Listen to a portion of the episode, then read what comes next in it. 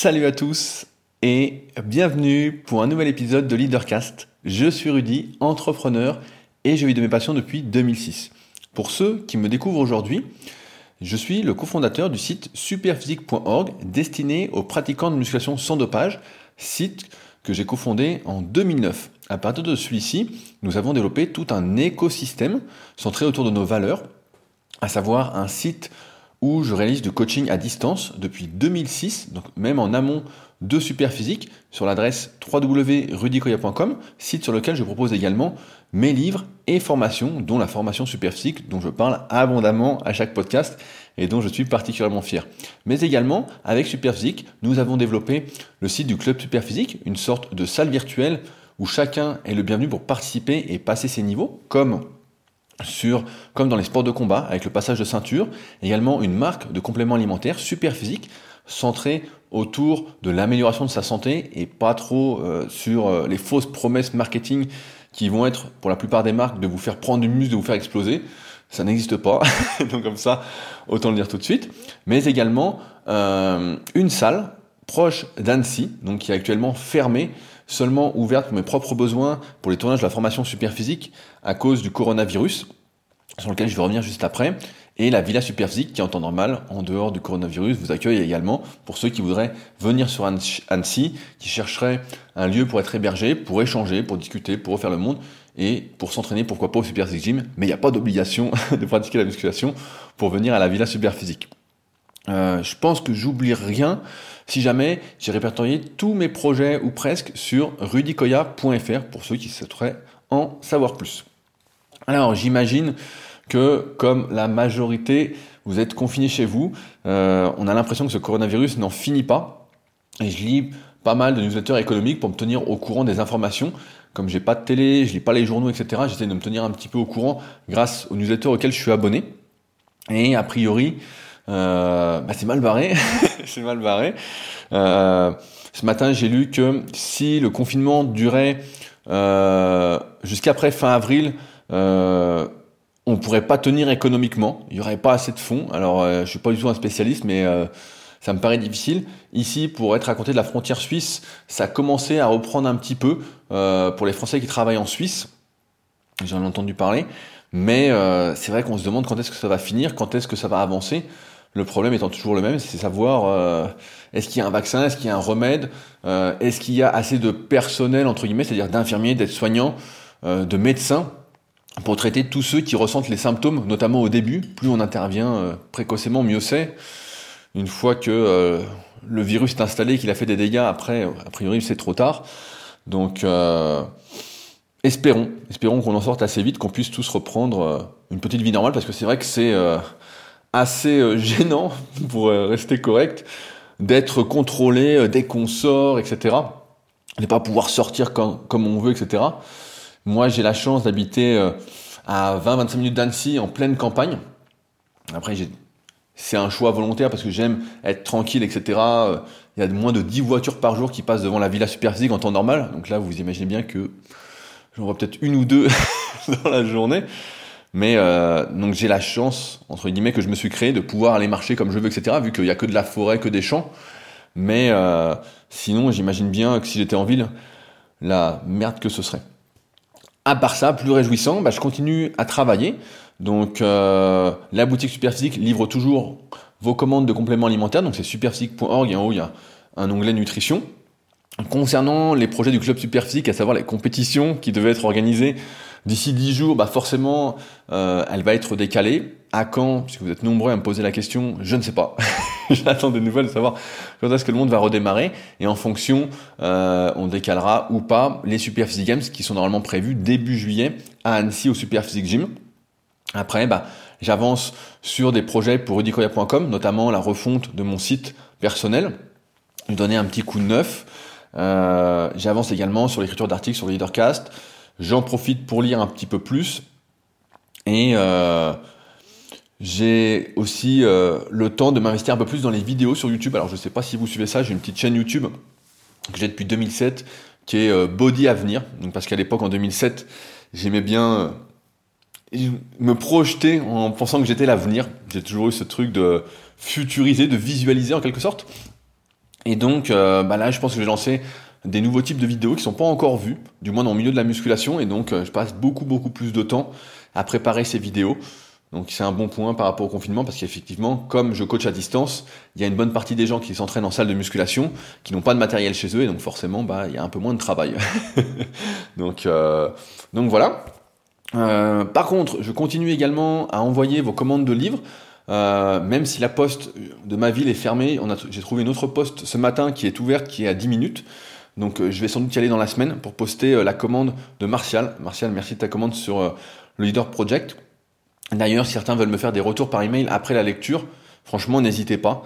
Euh, il y en a pas mal qui m'en font actuellement. Comme vous avez du temps, c'est le moment ou jamais. En plus, on échangera un petit peu. Euh, donc, si ça vous a plu, si je peux améliorer des choses, étant donné que c'est une auto-édition, euh, c'est assez facile. Si je peux vous aider un peu plus autrement, voilà, n'hésitez pas à me faire un retour pour me dire tout ce que vous en pensez. Ce sera vraiment avec plaisir. Enfin, la semaine dernière, je vous avais demandé euh, si vous avez remarqué quelque chose par rapport au podcast, si celui-ci était mis en avant quelque part euh, comparativement à avant, vous êtes pas mal à m'avoir dit que euh, Google Chrome vous envoyait une notification quand un article sortait sur leadercast.fr. Merci à ceux qui m'ont dit ça, mais en fait ça c'est normal. En fait c'est un petit module qui est installé sur mon site. c'est le module OnePush. En fait quand vous arrivez sur leadercast.fr ou même sur odecoya.com, il y a un petit onglet qui s'ouvre et qui vous demande si vous souhaitez être tenu au courant des mises à jour sur le site lorsqu'un article sort. Et si vous avez cette petite notification, c'est que vous avez normalement cliqué oui. Mais euh, c'est pas ça parce que euh, les visites sur le site n'ont pas du tout augmenté. ça n'a rien à voir avec ça malheureusement. Mais le podcast continue de faire beaucoup beaucoup de vues, du moins sur la semaine, et je sais pas d'où ça vient. Donc euh, c'est assez, euh, assez incroyable. Pour ceux qui ont des podcasts, je peux donner les chiffres. Ça fait à peu près 12 000 écoutes par semaine. Donc euh, sur l'intégralité des podcasts, pas seulement sur le podcast qui est sorti. Donc ce qui est assez, assez important en termes de podcast, si vous avez les chiffres des autres, mais voilà, si quelqu'un a une idée ou a vu passer quelque chose, si je suis dans un classement ou sur un gros site qui promet mon podcast, n'hésitez pas à me le dire. J'aimerais bien remercier ces personnes de voix, ou en tout cas au moins par email. avant de commencer le sujet du jour, je voulais revenir sur quelques commentaires que j'ai reçus suite à mon précédent podcast qui était sur réussir sa vie, notamment la définition que j'avais trouvée et que je vous avais partagée. Euh, ce podcast vous a fait énormément réagir. Euh, il y a eu plus de 10 commentaires sur leadercast.fr slash réussir. Donc j'en ai sélectionné quelques-uns euh, auxquels je voulais répondre. Le premier de Vincent. Salut Rudy, encore un très bon podcast. Toujours beaucoup de pistes de réflexion. Je te suis depuis des années tout en restant discret malgré tout. Mais aujourd'hui, je voulais te partager ce court extrait d'une conférence de André Comte. Le travail n'est pas une valeur morale. Alors j'ai regardé la vidéo YouTube. Euh, franchement, n'hésitez pas à aller la voir. Ça dure 1 minute 44. Donc euh, c'est pas. En plus, en ce moment, on a du temps. Donc euh, c'était hyper intéressant. et ça fait écho à un livre que je lis en ce moment qui est La vérité sur ce qui nous motive. Euh, donc je pense que j'y reviendrai dans les semaines qui arrivent, peut-être la semaine prochaine, dans deux semaines, dans trois semaines, on verra comment ça me parle. Mais en tout cas, la vidéo était super intéressante et ça fait justement écho à ça, sur les vraies motivations que nous avons en tant qu'être humain et euh, qui sont bah, pas forcément liées au résultat, on en a parlé, mais euh, pas forcément liées non plus à la motivation intrinsèque. Donc j'avais fait un podcast il y a très très longtemps sur la motivation intrinsèque et extrinsèque. Et là donc je vais revenir dessus euh, prochainement parce qu'il y a une troisième source de motivation qui me paraît aujourd'hui plus qu'importante et qui est fondamentale dans euh, notre, j'ai envie de dire, notre évolution euh, à appréhender et à intégrer. Vincent qui conclut par Je te link cette vidéo un peu en réponse aux propos du CEO de Microsoft France que tu as évoqué, car ils m'ont mené à une longue discussion avec d'autres personnes. Je suis partisan à 200% du travail bien fait, mais il est vrai que s'il y a également des raisons au travail mal fait. Sans aller trop loin dans la philosophie, on pourrait légitimement se demander si à l'échelle de l'espèce, la période que nous traversons fait partie de la norme ou non. Mais en admettant que ceci soit la norme à l'instant T, elle infère à elle seule pas mal de soucis, rien qu'au plan managérial, si on se cantonne à l'exemple du jour. Vincent, je te recommande fortement donc le livre La vérité sur ce qui nous motive. Je pense que ça va vraiment vraiment t'intéresser. Euh, après, est-ce que c'est la norme ou pas C'est difficile à dire et j'ai pas les compétences pour euh, le dire ou pas. Euh, un commentaire de Jean-Christophe. Bonjour Rudy, ton podcast me fait beaucoup penser à la série Suite que j'ai découvert récemment sur Netflix. Si je me rappelle bien, j'ai cru comprendre que tu n'es pas très série, mais je me disais qu'elle pourrait éventuellement t'intéresser au cas où tu n'aurais pas déjà vu. Pour faire court, c'est un avocat très sûr de lui, arrogant, point d'interrogation, qui sait qu'il va gagner chaque affaire et fait tout pour. À aucun moment il ne pense au fait qu'il pourrait perdre, puisqu'il prend soin de ne louper aucun détail qui contribue à sa victoire. Si l'envie te prend, te prend de regarder un épisode ou deux, j'aimerais bien avoir ton point de vue sur Harvey Specter, un des protagonistes. En attendant, je vais m'entraîner pour être le champion de ma vie. Euh, alors c'est une série dont j'ai entendu parler, euh, même très bien puisque ma copine regarde et donc je lui ai lu ton commentaire et euh, elle a souri parce qu'elle m'a dit qu'elle adorait ce personnage de Harvey Specter.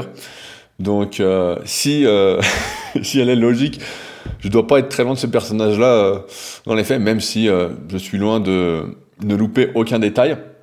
Mais en fait, pour moi, c'est très très difficile de regarder des séries. je vais donner un exemple, même là. donc ce matin, j'ai tourné des vidéos pour la formation super physique à la salle. En même temps, je vais profiter pour m'entraîner. Et euh, en rentrant, bah, il fait super beau. On a une grande terrasse pour ceux qui sont déjà venus à la Villa Superphysique et euh, qui est plein sud et, vraiment euh, comment il n'y a pas de vent, etc. Même s'il y a du vent dehors, on est vraiment euh, couvert en quelque sorte.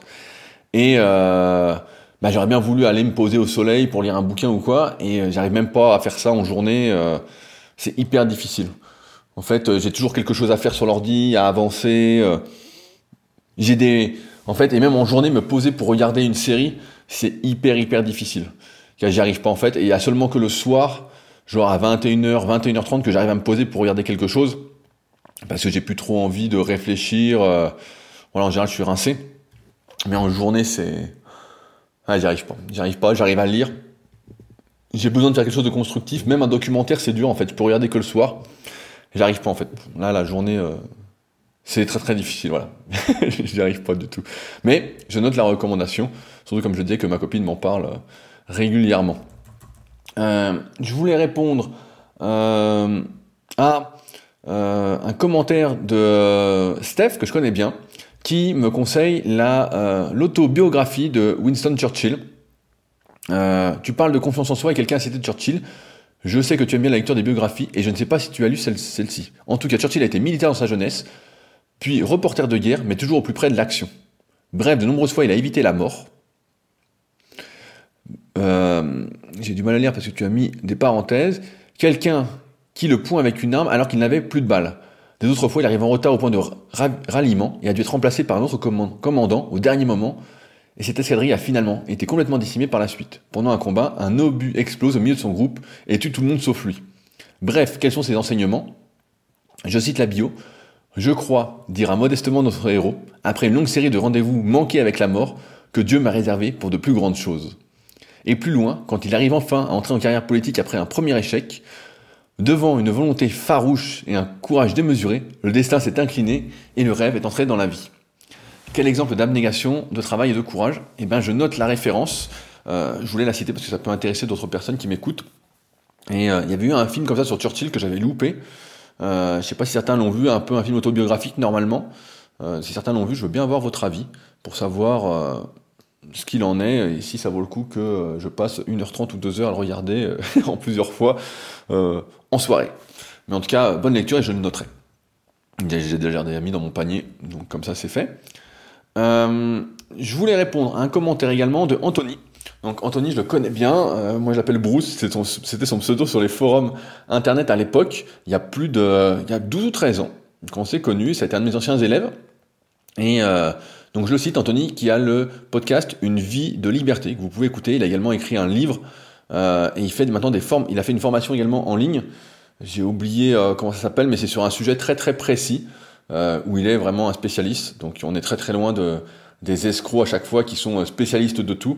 Lui, il a sa niche, entre guillemets, sa cible, et là-dedans, il est vraiment très très très bon. Donc je vais le citer, le message est un peu long, et y répondre. J'ai adoré le sujet, ça m'a beaucoup parlé. Comme tu dis, quand on atteint une certaine forme d'indépendance financière, on se rend compte que l'on n'a pas besoin de toujours plus d'argent pour être heureux.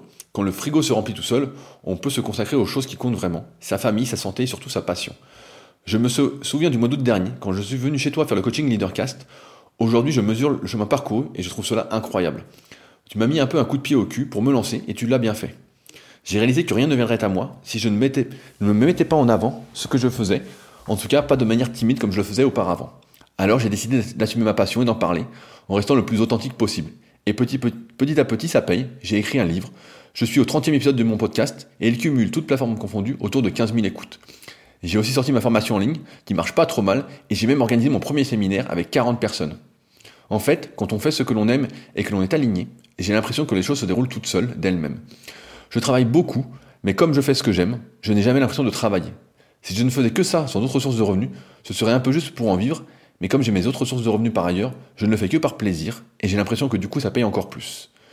Ça ne fait que six mois que j'ai commencé, ce n'est que le début. Je ne le fais pas pour l'argent en fait, je le fais car ça me passionne, et si jamais ça rapporte, je vois ça comme un bonus. D'ailleurs, je pense que, que ce serait intenable de faire ce que je fais uniquement pour l'argent.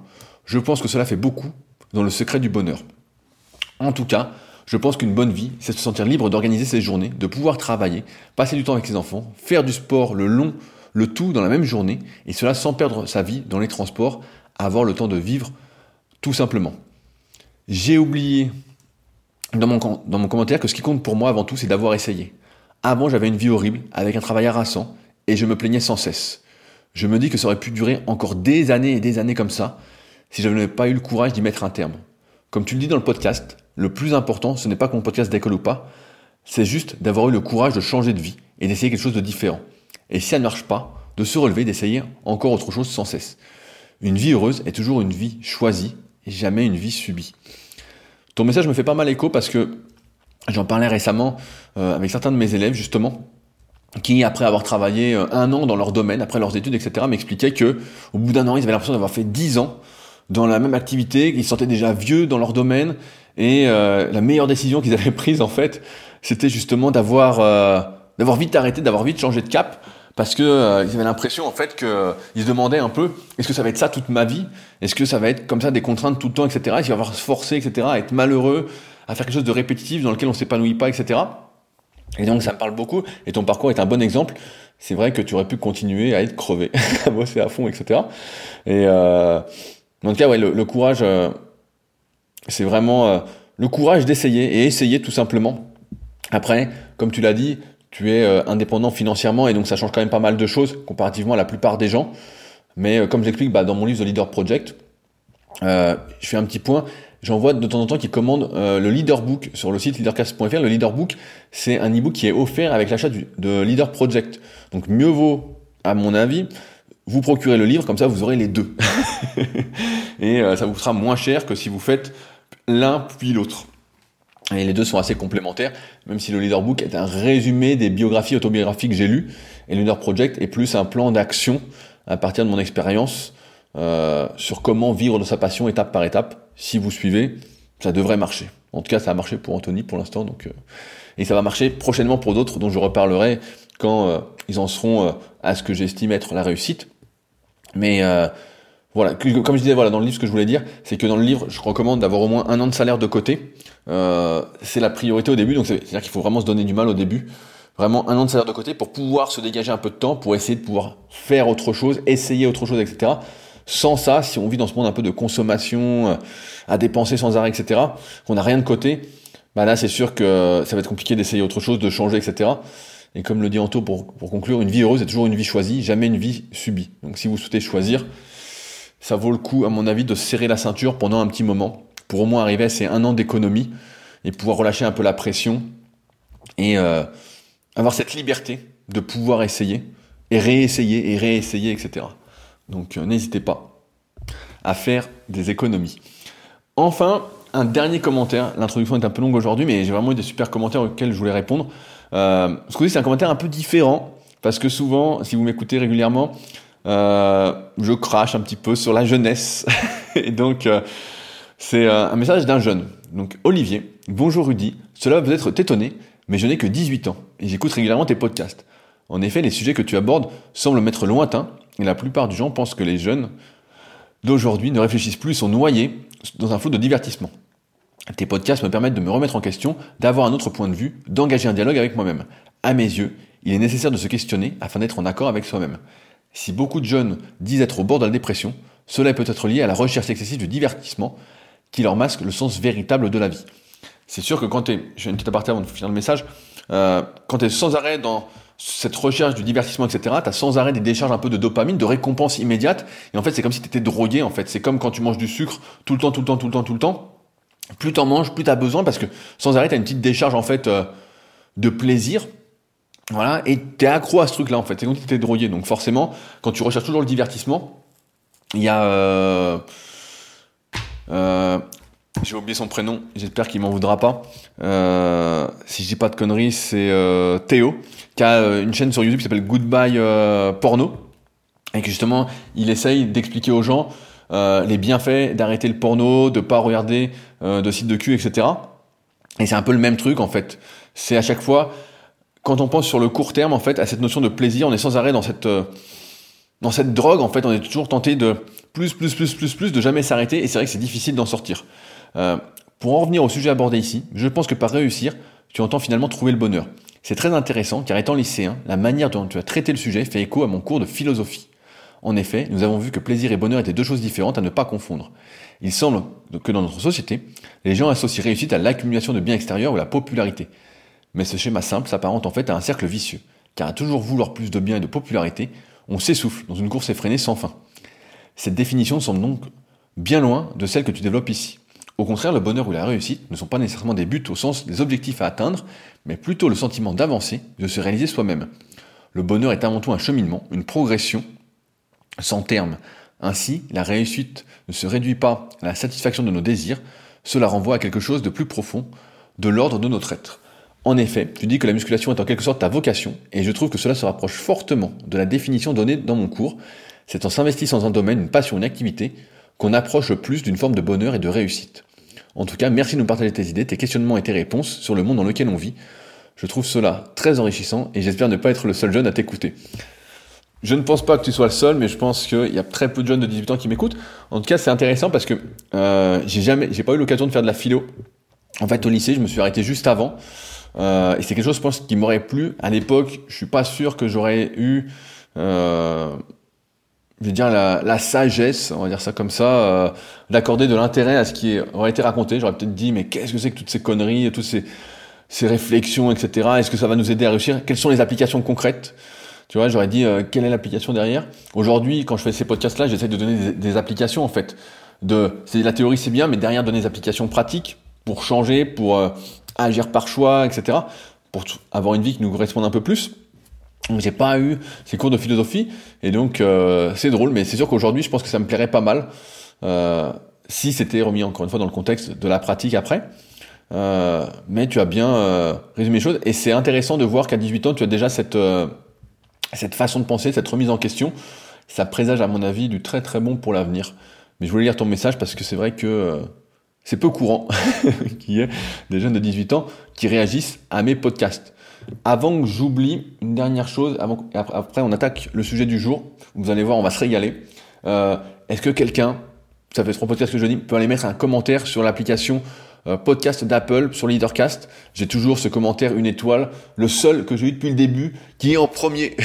si quelqu'un voulait bien aller mettre un petit commentaire et une note de 5 étoiles pour que je ne le vois plus, quand je regarde une fois par semaine s'il y a eu des nouveaux commentaires euh, pour cette transmission de positives, je le remercie d'avance. Donc dévouez-vous, même s'il y en a plusieurs, c'est même mieux. Voilà.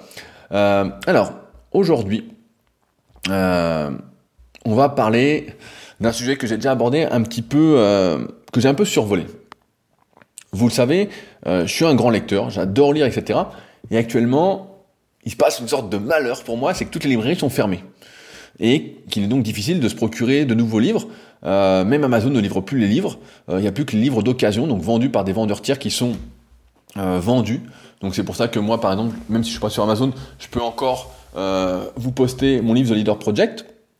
J'hésite même à mettre quelques guides de musculation naturelle qui est mon autre livre, mais euh, Musculation, qui lui est dans le commerce sur Amazon euh, en tant que vendeur tiers, parce que là, plus personne peut se le procurer.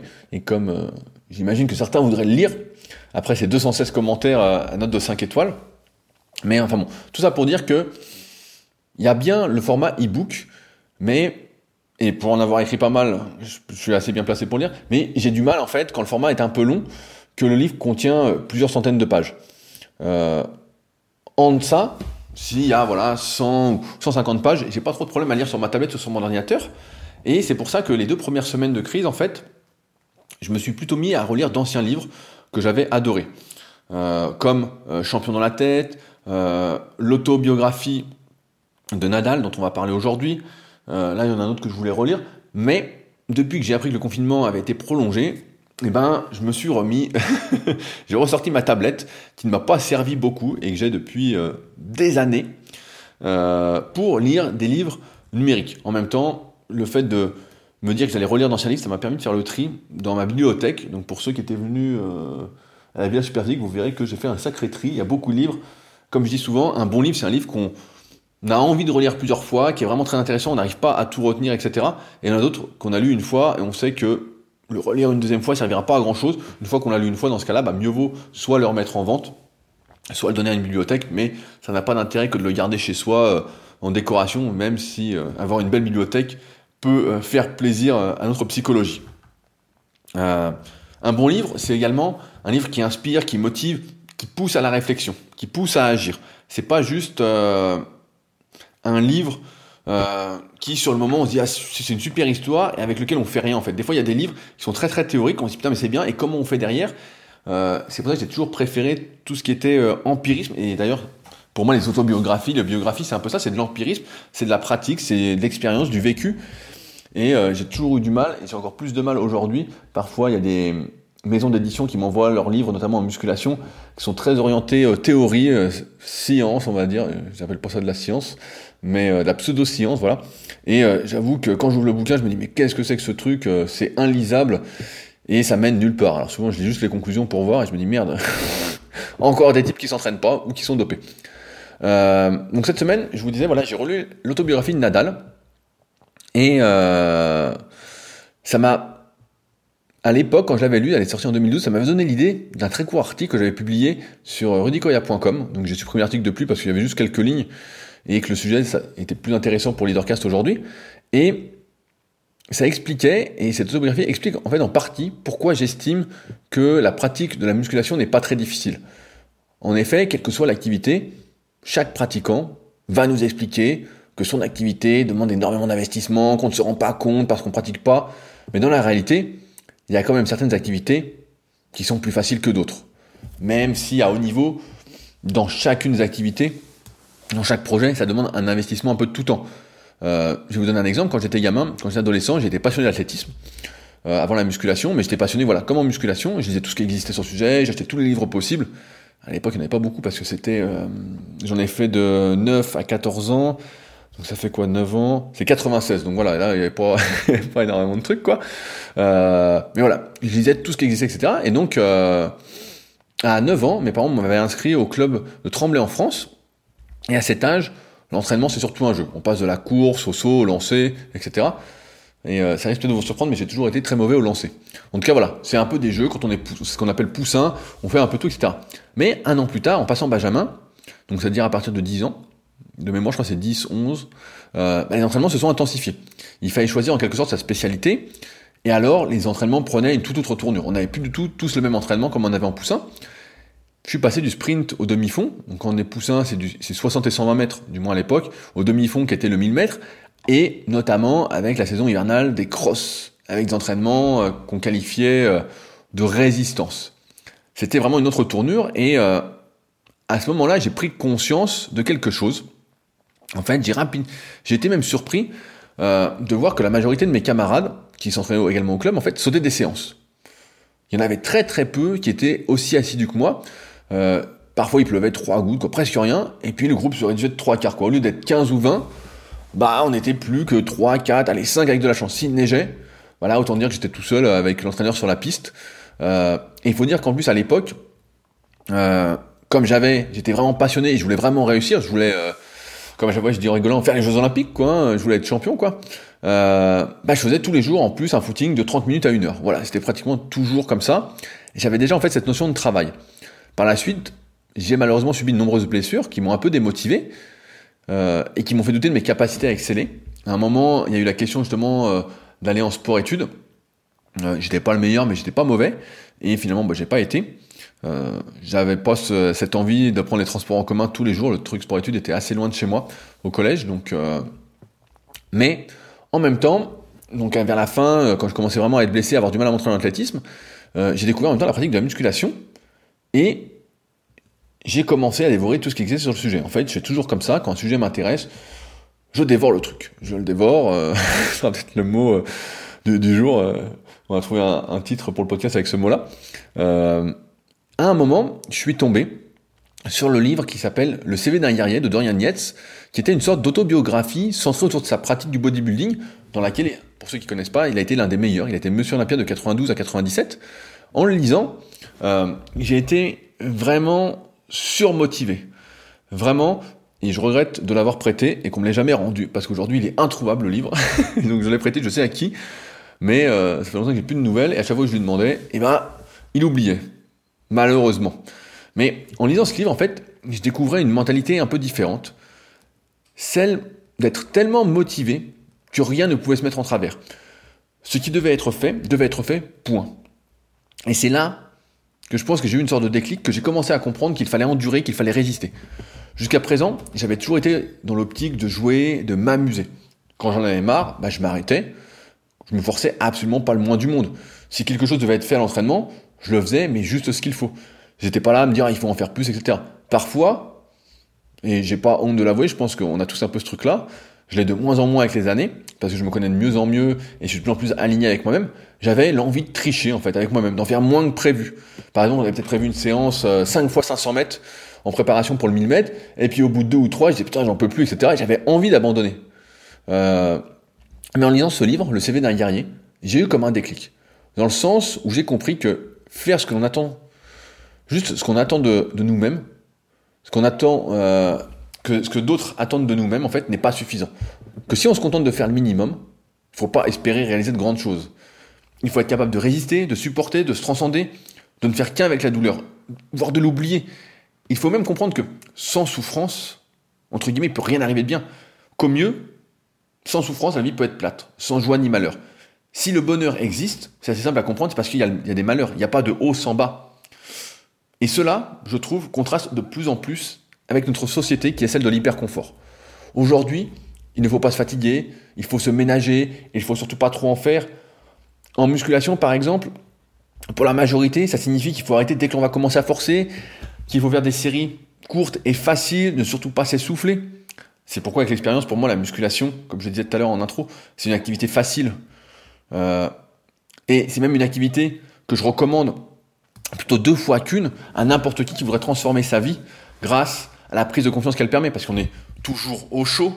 Euh, on est dans un environnement un peu confortable. Si on se renseigne un petit peu, notamment bah, par exemple sur superphysique.org ou avec mes livres, eh ben, on va savoir quoi faire, on va progresser, on va prendre conscience que par ces efforts, on a des résultats. Et ça, ça se transpose dans tous les domaines de la vie, et surtout quand on se sent bien dans son corps, quand on s'aime entre guillemets, bah, c'est beaucoup plus facile d'aimer euh, ce qu'il y a autour de nous, d'aimer autrui, d'aimer le monde, etc.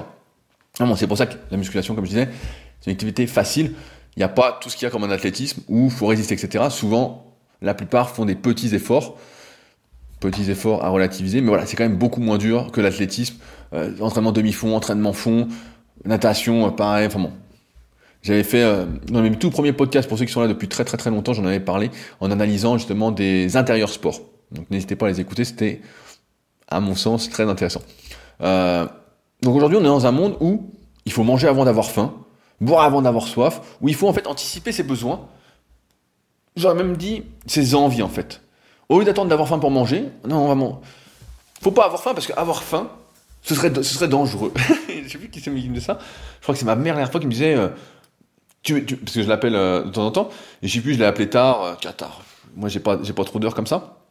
Et euh, elle m'a dit, mais je vais manger, je vais mourir de faim, etc. Et souvent, on entend des conneries comme ça, je vais mourir de faim dans des expressions, comme si on allait mourir de faim, avec toutes les réserves qu'on a vu euh, les grassouillets qu'on est, quoi, on a des réserves pour longtemps. Et euh, encore plus pour la plupart des gens, donc on va pas mourir de faim.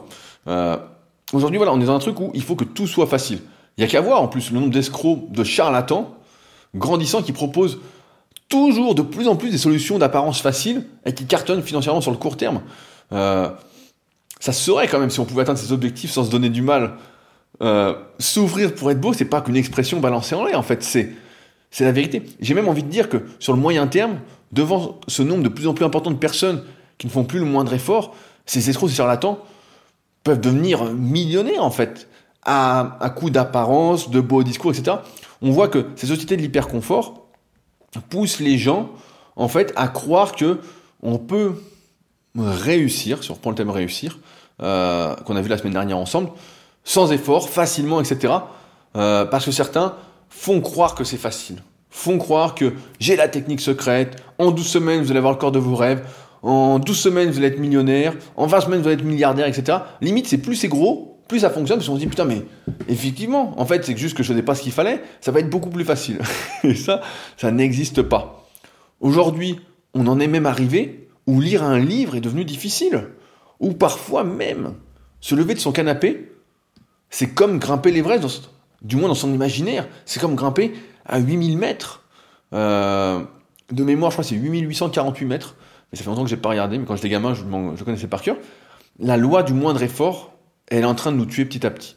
Et ça m'étonnerait pas qu'à un moment, franchement, on finisse comme dans le film Wally, du moins pour la plupart. Heureusement, j'ai envie de dire, pour l'instant, il y a une catégorie d'individus qui fait de la résistance. Une catégorie qui a compris que on n'avait rien sans travail, sans souffrance, sans endurance.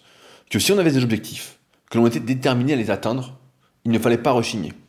Et c'est en ce sens que Raphaël Nadal en est un très bon exemple.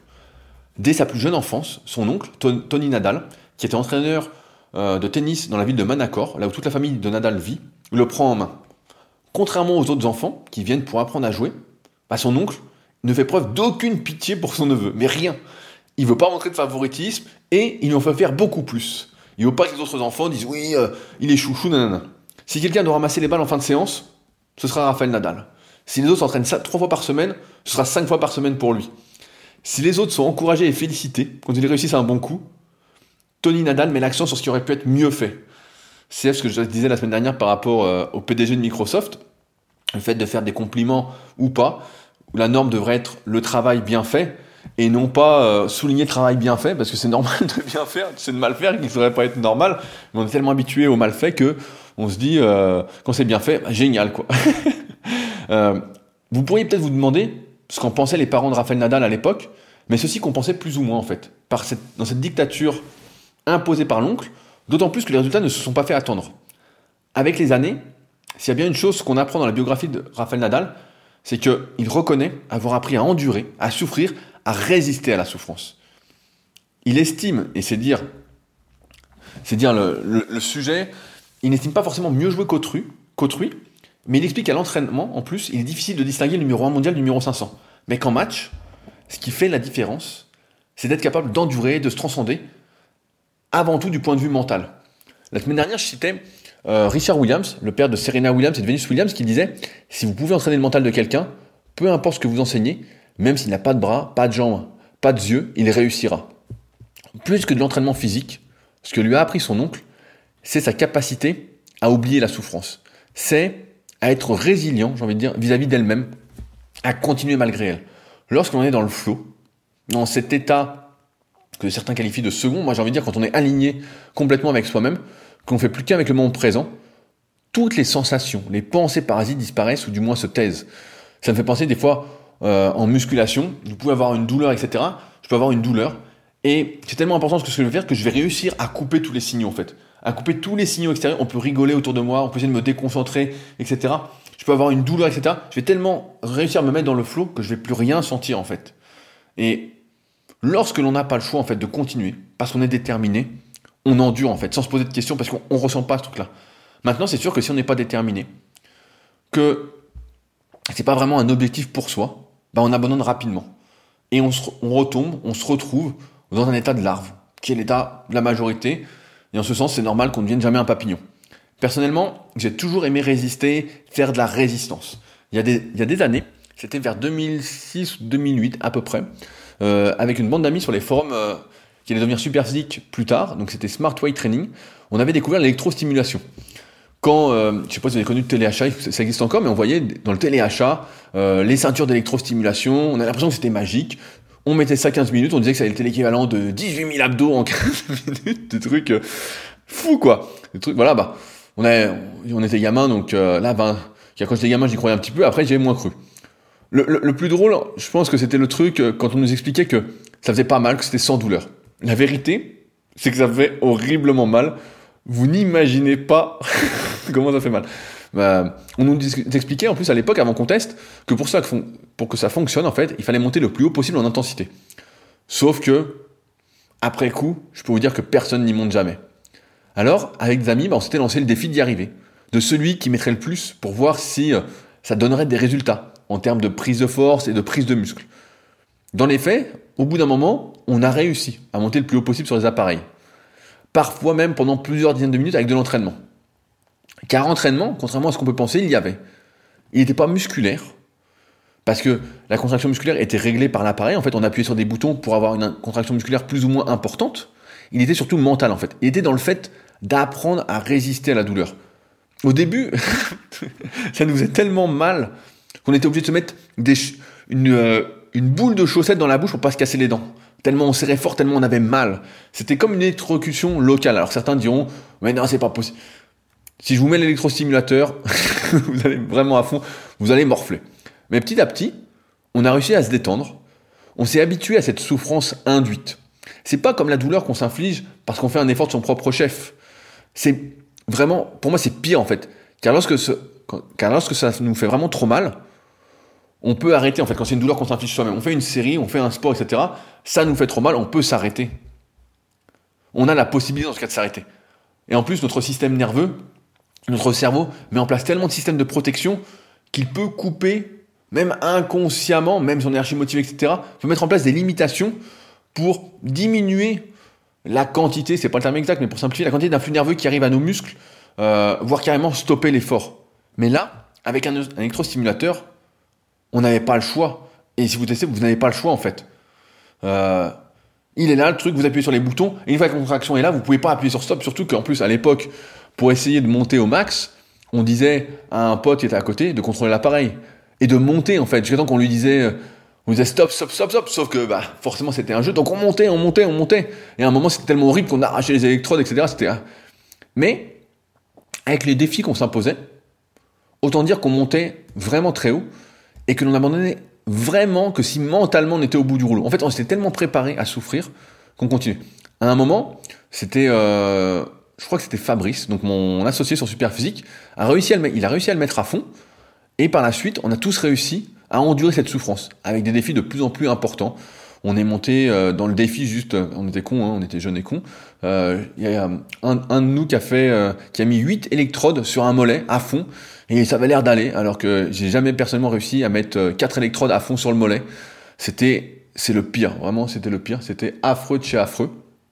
tout cela pour dire que aucune réussite, aucune gloire, si on peut dire, ne peut avoir lieu si vous n'entraînez pas votre mental si vous n'apprenez pas à résister à la douleur, si votre motivation ne surpasse pas les signaux que vous envoie votre corps, si vous n'arrivez pas à vous transcender en fait, vous ne pouvez pas réussir. Oui, il y a de mauvais signaux, mais la plupart du temps, ce sont juste des signaux. Et ils ne signifient rien de plus que ce qu'il se passe quand on se met à forcer un temps soit peu. Si vous souhaitez ne rien endurer, j'ai envie de dire, j'ai envie de dire tout de suite, abandonner. Souffrir, ça fait partie du jeu en fait. Celui qui veut s'éviter toute souffrance, c'est celui qui veut tout simplement éviter de vivre. Il vit dans la peur d'avoir mal, de souffrir, ne fait jamais rien, recule toujours au lieu de faire, et finira à coup sûr avec des regrets à la fin. Il n'y a rien qui est facile. Absolument rien. Il n'y a pas de raccourci. Aucun raccourci. Et si quelqu'un en est là où il en est aujourd'hui, vous pouvez être sûr, mais sûr, qu'il a mené et mène un sacré combat au plus profond de lui. Abandonner ou continuer C'est la question que tout le monde se pose à un moment. Mohamed Ali disait N'abandonne pas, endure et vis le reste de ta vie comme un champion. Je crois que c'est bien résumé. Je crois que notre endurance mentale s'entraîne, que notre intensité mentale s'entraîne aussi. Il faut pour cela, et c'est pour ça que j'aime bien faire tous mes efforts de cardio, justement sur ce système un peu de résistance, de longue durée, etc. Le fait de tenir, tenir, tenir. Par exemple, quand je fais mon vélo tous les dimanches, euh, donc j'ai un vélo euh, d'appartement. Pareil, j'ai un ergomètre pour le kayak, ou même quand je fais du rameur, j'essaye de tenir en fait. Le le seul mot que je me dis, c'est tenir. C'est pas l'effort qui est très difficile en lui-même, qui est pas hyper intense, mais il faut tenir. En fait, il faut. Je me dis, tu peux pas abandonner, tu dois continuer, tu dois résister. Et si on y va progressivement dans ce genre d'activité, Et c'est pour ça que j'estime que c'est beaucoup plus dur qu'une série de 10 ou 12 en musculation, et que c'est une activité facile, ou même qu'une une série de 20 en musculation. Après, si on fait 4 séries de 20, c'est autre chose, hein, mais euh, ça peut s'apparenter à ça. Mais lorsqu'on fait par exemple 5 fois 10 minutes en résistant sur ce genre d'appareil, ou 5 fois 10 minutes de course à pied à telle ou telle vitesse, là je peux vous dire qu'on développe son mental. Et parce qu'il faut tenir malgré la douleur, malgré l'envie d'abandonner. Il faut continuer coûte que coûte jusqu'à l'objectif en fait qu'on s'est fixé durant la séance et tenir en plus, de plus en plus au fil des séances, progresser en plus. Et c'est qu'à cette condition qu'on peut apprendre à endurer, à se surpasser, mais ça ne se fera pas sans douleur. C'est peut-être pour ça aussi qu'il y a cette mode aujourd'hui qui est assez répandue de se mettre dans le froid. Euh, j'avais fait un stage, vous pouvez voir la vidéo que j'avais fait sur ma chaîne YouTube euh, sur la méthode Wim Hof. J'ai ça sur type parce que j'ai un copain qui avait passé euh, la certification. et j'ai l'impression qu'il y a un peu cette mode de d'apprendre à être résilient en fait. Par exemple, de se mettre dans le froid, dans le très très froid, et en fait de se relâcher, de ne pas résister, de ne faire plus qu'un, en fait de découvrir ce moment présent, ce flot, pour comprendre que ce, signal d'avoir froid en fait, il n'est pas spécialement dangereux, surtout quand c'est de l'eau à 5 degrés ou 2 degrés, on peut y rester un petit moment en fait, et il va rien nous arriver. Comme euh, avoir faim, on va pas mourir de faim, on va pas mourir de soif comme ça. C'est euh, surtout pas nous euh, en Europe occidentale quoi. Faut euh, faut pas trop euh, se prendre trop au sérieux à ce sujet-là mais donc dans le sens où voilà, on peut apprendre à endurer et à se surpasser. Je pense que c'est encore une fois la question de l'objectif, de son importance qui est déterminante. Car de mon expérience, quand on veut vraiment quelque chose, ça surpasse tout ce qu'il y a autour. Donc je conclurai avec deux questions très simples sur lesquelles vous devez faire un choix en fait à chaque fois. C'est est-ce que vous êtes prêt à souffrir en silence et à continuer? Ou est-ce que vous préférez faire comme tout le monde? J'ai l'impression que c'est très français en plus. Vous plaindre et abandonner, vous dire que c'est trop dur, vous dire que c'est pas pour vous, que d'autres y arrivent parce qu'ils trichent, parce que c'est c'est impossible pour vous, etc. C'est pas impossible pour vous. Il faut juste souffrir en silence et continuer et prendre sur soi, prendre sur soi. Il y a un truc que je dis souvent à mes élèves, notamment sur l'exercice du leg extension. Donc c'est un exercice pour les cuisses qui brûle énormément les quadriceps. Et je leur dis en fait le secret sur cet exercice-là, on le fait, c'est pas le plus efficace, mais c'est de réussir à intérioriser la douleur que ça fait, la brûlure que ça donne dans les cuisses. Si on arrive à l'intérioriser, on progresse énormément. Et c'est pour ça en ce sens que souvent, je vais faire des séries très très longues, pareil à mes élèves, sur beaucoup d'exercices pour apprendre justement à intérioriser, à souffrir en silence, à passer outre la douleur. Parce que, encore une fois, si on arrive à passer outre, on arrive à entraîner son mental et ça fait de nous des personnes beaucoup plus aptes à entreprendre et à atteindre ses objectifs, à avoir une vie qu'on vit et pas une vie qu'on subit, comme le disait Anto dans les commentaires. Et c'est pour ça que, à chaque instant, dès que vous faites un effort, il faut faire ce choix. Agir ou subir. Continuer ou abandonner. Souffrir ou abandonner et se plaindre. Moi, le choix, ça fait bien longtemps que je l'ai fait. Et comme je disais, j'ai toujours, j'ai l'impression d'avoir toujours été comme ça et que ça s'est fait graduellement. Et c'est pour ça que je suis très résilient aussi et que je peux endurer, euh, je pense, beaucoup de choses. Après, euh, ça dépend. C'est toujours pareil, c'est dur de comparer avec autrui, mais je pense que toute la question est là. Il n'y a pas de bonheur sans malheur. Il n'y a pas de résultat sans souffrance. Mais la souffrance est partie du jeu et il faut savoir passer au-delà pour atteindre ses objectifs. Alors à vous de choisir. Est-ce que vous êtes prêt à endurer, à souffrir en silence, parce que vos objectifs comptent, parce que vous êtes déterminé, ou alors vous préférez vous plaindre, abandonner, faire comme tout le monde, etc. Je pense que le choix est vite fait, et donc euh, à vous de jouer. Euh, voilà ce que j'avais à vous dire pour aujourd'hui. Je rappelle pour ceux qui sont avec moi encore jusqu'ici qu'il y a une formation gratuite qui est disponible sur leadercast.fr. Je mets un lien dans la description du podcast. Je mets, euh, c'est directement sur leadercast.fr. Sinon, il y a un gros bouton formation gratuite. N'hésitez pas ah, vous la procurez, c'est gratuit, je vous harcèle pas, promis, etc. Et j'en parle régulièrement parce que je me suis vraiment dépouillé pour la faire j'aimerais bien qu'elle vous serve. Donc vraiment, ça me ferait plaisir si vous allez mettre votre email et que vous la recevez. Euh, comme ça, vous allez voir comment ça.